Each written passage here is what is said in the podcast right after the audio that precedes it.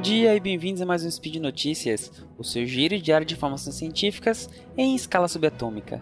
Meu nome é Gabriel Lima e hoje no dia 13 Caosian do calendário Decátria, conhecido como correto, ou se você preferir, um pouco mais antiquado, 23 de setembro de 2018 do calendário gregoriano, falaremos de medicina. No programa de hoje, veremos os riscos da diabetes durante a gestação, tanto para a mãe quanto para a criança, e como nenhuma quantidade de consumo de álcool melhora a saúde. Speed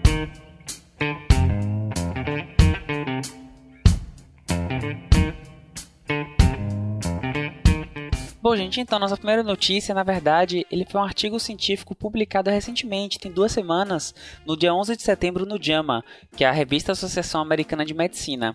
Ela é uma das principais revistas do mundo médico e tem grande relevância na, nas práticas e condutas médicas.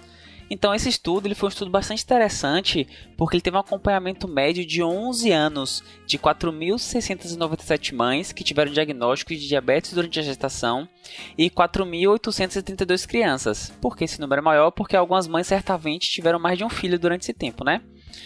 É, mas por que diabetes na gestação é importante?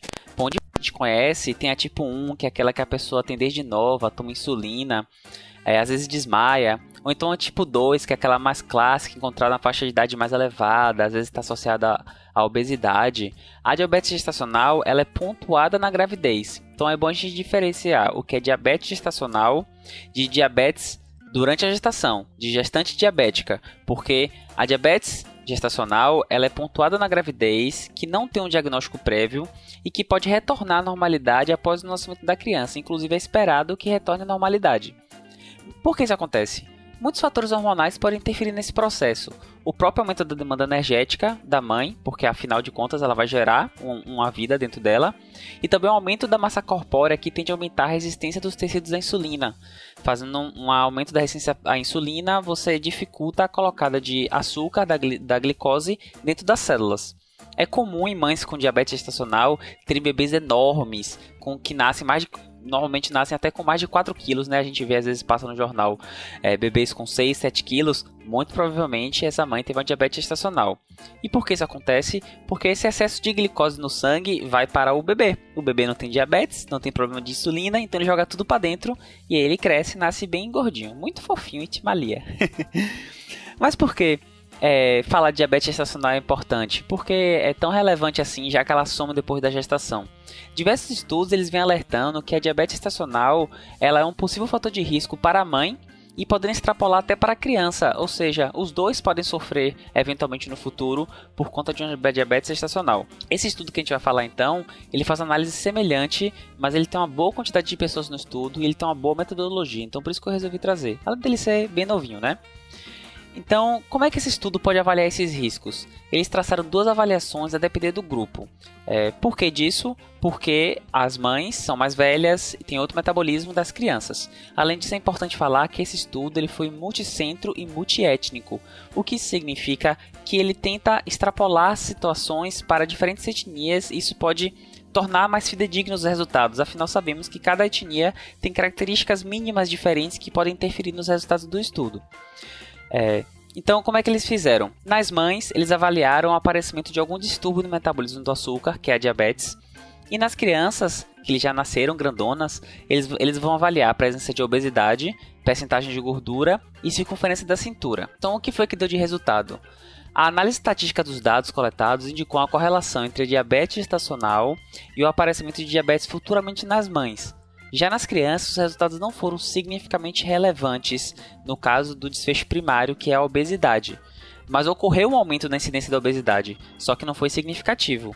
Além disso, teve um aumento significativo aí sim da taxa de gordura dessas crianças. Então, outros estudos são necessários, principalmente para avaliar essa correlação nas crianças, provavelmente de uma gestação diabética, mas essa taxa de gordura elevada já acende um sinal de alerta que talvez essas crianças sejam mais expostas a um risco maior de desenvolver futuramente alguma doença cardiovascular por ter essa, essa maior taxa de gordura durante a infância. Enfim, mais estudos são necessários. Um estudo nunca termina, nunca faz alguma coisa. É sempre um agregado que vai sair uma nova diretriz.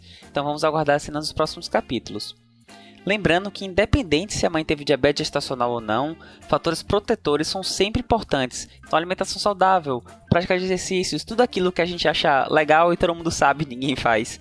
É, eles são muito importantes e protegem nessas, nessas doenças metabólicas, principalmente a hiperlipidemia, que é aumento de gordura, e o diabetes, que é a, a, o distúrbio metabólico do açúcar, né?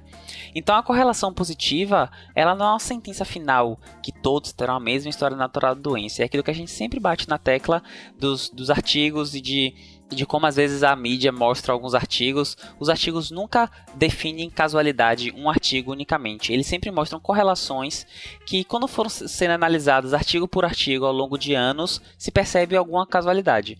Então, é, todos os artigos apontam que existe uma causalidade entre diabetes gestacional e esses riscos, mas vamos aguardar. De todo jeito, vamos tentar manter uma, uma alimentação mais saudável, praticar exercícios físicos.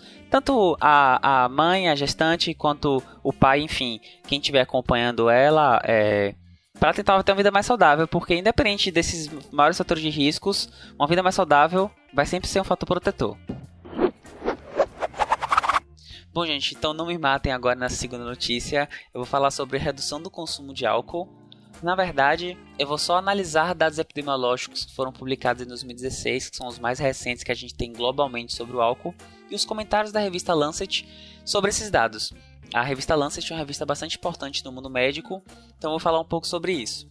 Para começar, essa revisão, essa do, do, consumo do álcool, ela foi publicada em 2016 e foi feita uma análise entre 1990 e 2016 em 195 países. Todos nós sabemos que o álcool ele tem impacto importante na saúde, ele contribui anualmente para diversas causas de deficiências, doenças crônicas e até a morte.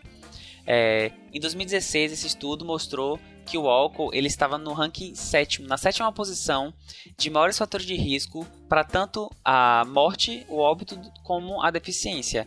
Que existe um cálculo chamado DALIS, que é um, um cálculo de tempo perdido de vida. É mais ou menos assim. Então a gente pega quantas pessoas tem com aquela doença e quanto de vida foi ceifado dessa pessoa em média por aquela doença. Então vou dar aqui um exemplo para a gente poder entender. É, é, uma, uma verminose. Uma pessoa que tem uma verminose, ela não desenvolve bem, ela gera uma deficiência na infância e acaba por causa disso morrendo seis meses mais cedo. Só que existem 10 milhões de pessoas com verminose no Brasil. Então a gente fala que o tempo perdido de vida é de 5 milhões de DALIs, porque 6 meses vezes 10 milhões de pessoas vai dar 5 milhões de anos, não é isso? Então são 5 milhões de DALIs perdidos por causa de verminose. Agora pense que o álcool é a sétima maior caso de risco para esses DALIs, essa perda de vida. E além disso, ele fala que de 2 a um intervalo de confiança entre 1,5% e 3%, um, um valor de 2,2% das mortes femininas são causadas pelo, pelos, pelo álcool, e esse número aumenta ainda nos homens, que vai para 6,8%, um intervalo de confiança entre 5,8% e 8%. Então, gente, é um impacto muito grande, e essa carga aumenta particularmente em pacientes mais novos, entre 15 e 49 anos, que são os líderes na causa de, de, de, perda de anos de vida por causa do álcool. Tá, e o que é que os comentários da Lancet falam? É, na verdade, ele, ele, ele faz um pouco de uma análise, um apanhado geral de todos os estudos que tentam associar o consumo de álcool com algum benefício para a saúde, ou então um consumo. Quem nunca ouviu falar, passa no Globo Repórter, um consumo de uma taça de vinho diariamente protege de riscos cardiovasculares. É, e o que acontece?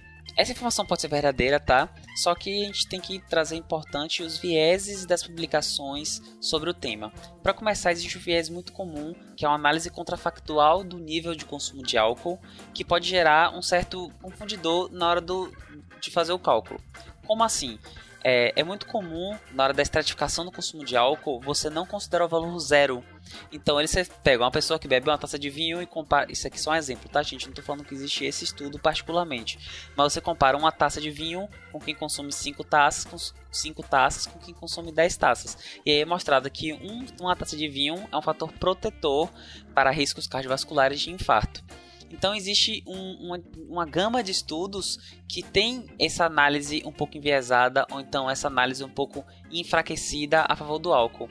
Então podemos dizer que o nível de álcool seguro para consumo é zero, porque o que acontece é que também é, eles botam muitos intervalos de confiança que podem dar valores que variam. Só que assim, o valor de segurança de consumo de álcool é zero. Não tô falando que ninguém tem que parar de beber, nada disso. A gente sabe que, que faz mal e é moderação. Mas é a, o ponto aqui principal é saber que não existe esse fator que o álcool protege, que uma tacinha de vinho protege.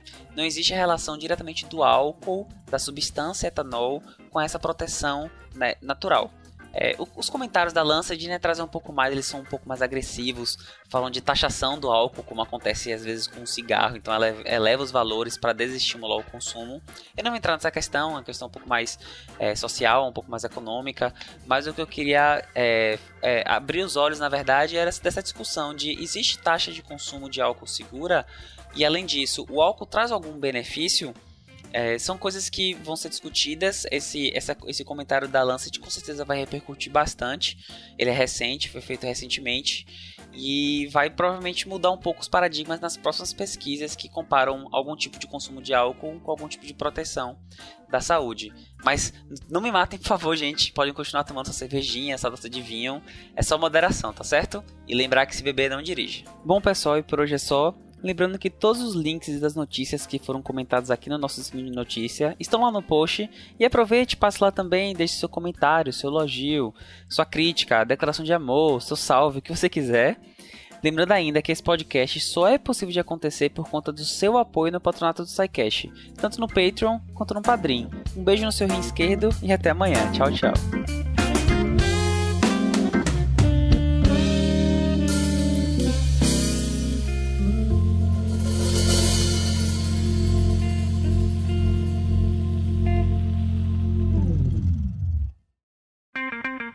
Edição por Felipe Reis.